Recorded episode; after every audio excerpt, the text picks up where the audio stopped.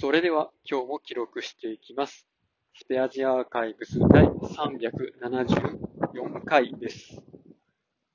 今日は1月6日、時刻は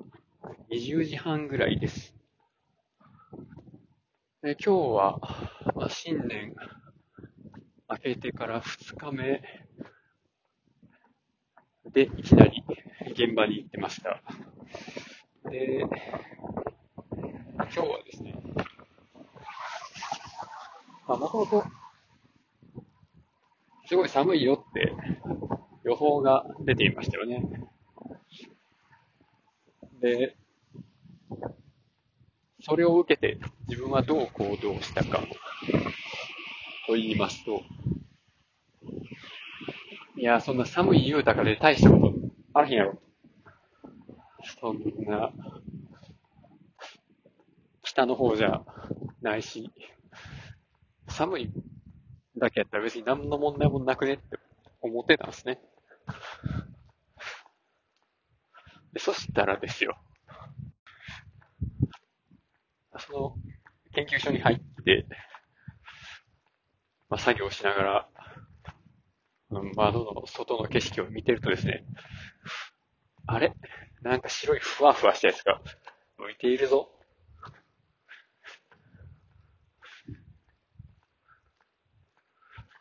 雪ですね。まあ、雪というか、みぞれみたいなやつだったんですけど、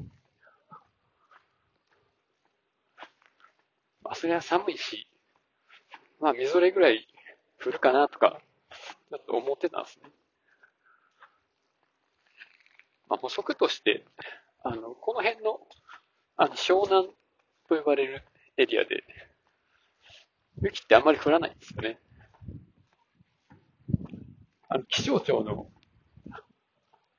過去の天気とか見ても、雪の日ってほとんどないんですよ。まあ、というのもあって、まあ、まさか雪が降る、ましてや積もるなんてありえないと、高をくくっておりましたところ、まあね、昼過ぎになってもね、ずっと雪降ってるんですよね。歩道の端っこの方の草むらのあたりを見ると、なんか白いんですよね。おやおや？これはもしかして雪が積もっているのでは？というところでですね、まあ、その後も一向に雪は降る勢いを落とさず、なんなら真っ暗になってからでも、そう、大変でしたね。車取りに行ったら車の屋根の上は白く積み上がった層ができているわ。それどころかですよ。まあ、フロントガラスを見たらですね、真っ白なんですね。車の中から見たら。ん？とりあえずワイパー動かすじゃないですか。なんか、ワイパーで雪を押しのけて、なんか変な音が出てるんですよ。こういう時どうするんやろうと。あ僕は、ないの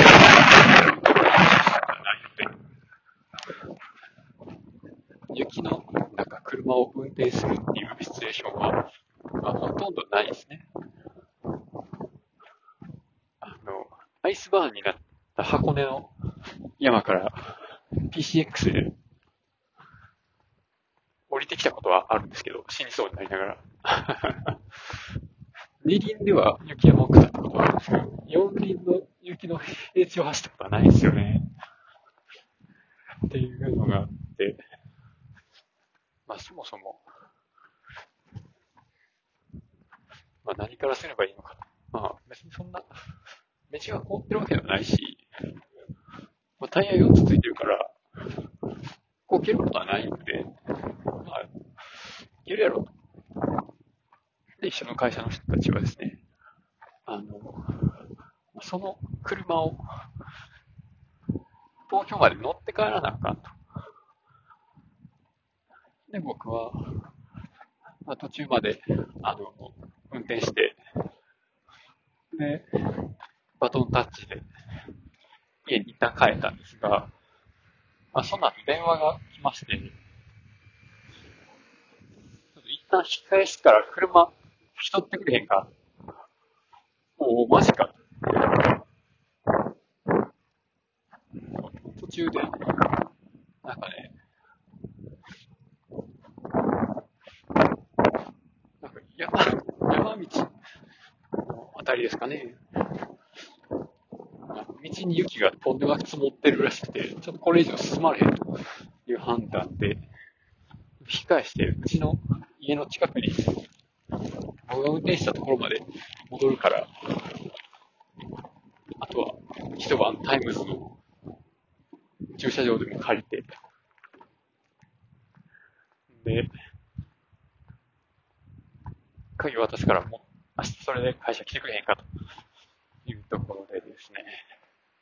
まあ、なんと、明日、初の自動車出勤が決定しました。いや、バイクで都内走ったことはまあもちろん何回もあるし、前の前の仕事が、都内の、あ、街の酒屋とか問屋さんとか、車で回るっていうね、あの酒屋の御用聞きの仕事をしてたので、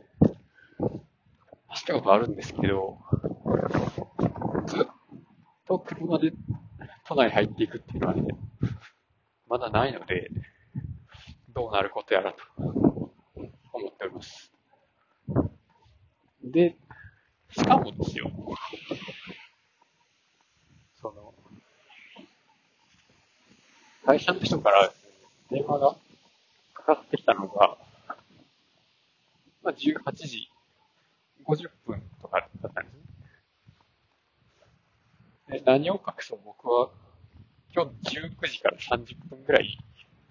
その、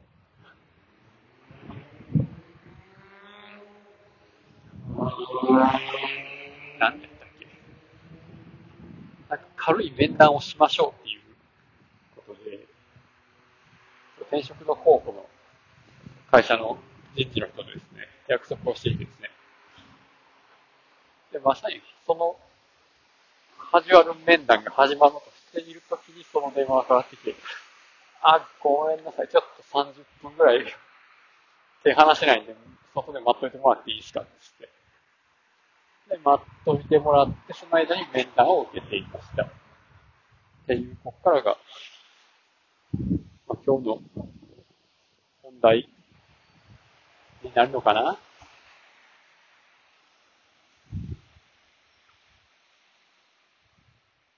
や、やっと、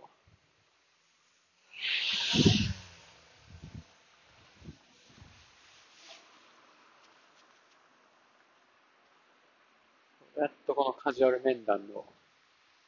当日を迎え、面談が終わり、この開放感がすごいですね。いや面談した結果ですね、まあ、じゃあ、本選考に進みましょうっていうことになって、で、とね、面接の責任の人に、えー、僕の履歴書と職務経歴書が送られて、まず書類選考にかけられることになりました。で、まあ、その書類選考に通ったらですね、なんと、あの、面接が5回ぐらいあるらしいですね。すごいな。そんな面接何回も受けたことないわけ。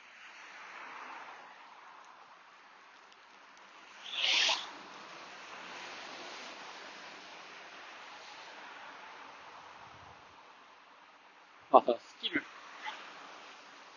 も見ますけど、その会社のカルチャーにフィットするかどうかっていうところをかなり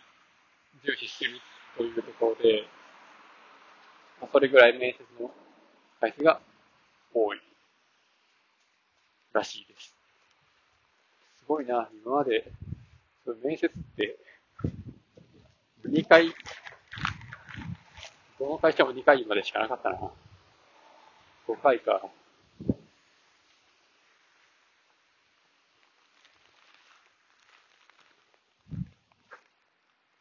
面接、まあ、まあ、そもそもそういうのは書類選考に通ってから考えればいい話で、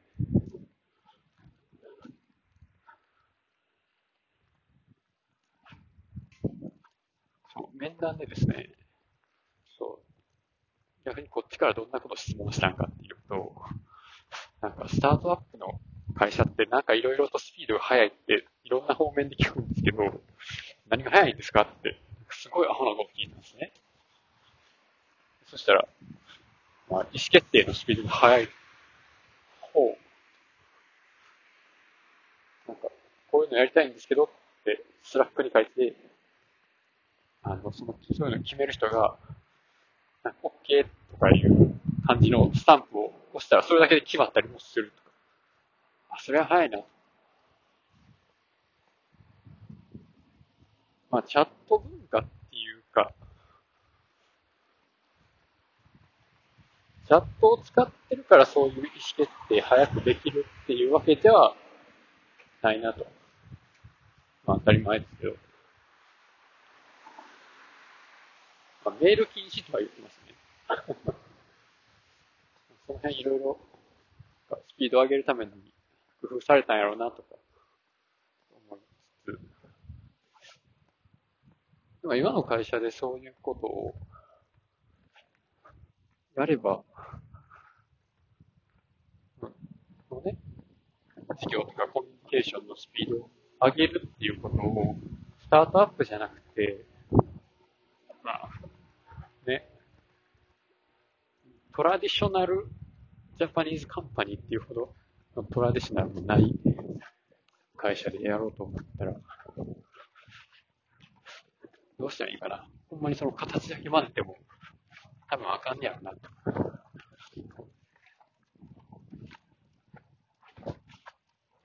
倫理とかって、この人も OK 出しました、この人も OK 出しました、この人も OK 出しましたっていう、からかさ連番上で、責任が一人に集中しないようにしてるっていう面があると思うんですよね。そういうことをやってたところが、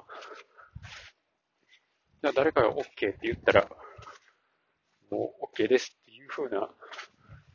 制度、文化にすぐにできるかって言われたら、厳しいんちゃうかなと思いながら、まあでも、やらずに難しいかなとか言ってるだけだったらあかんような気もするんで、まあもし、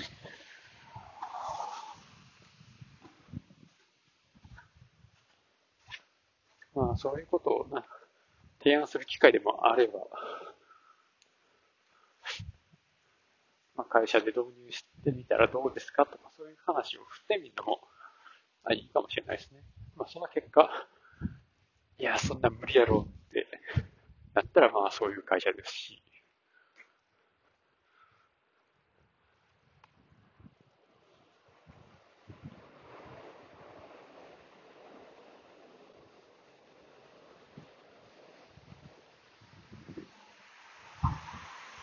ほんで、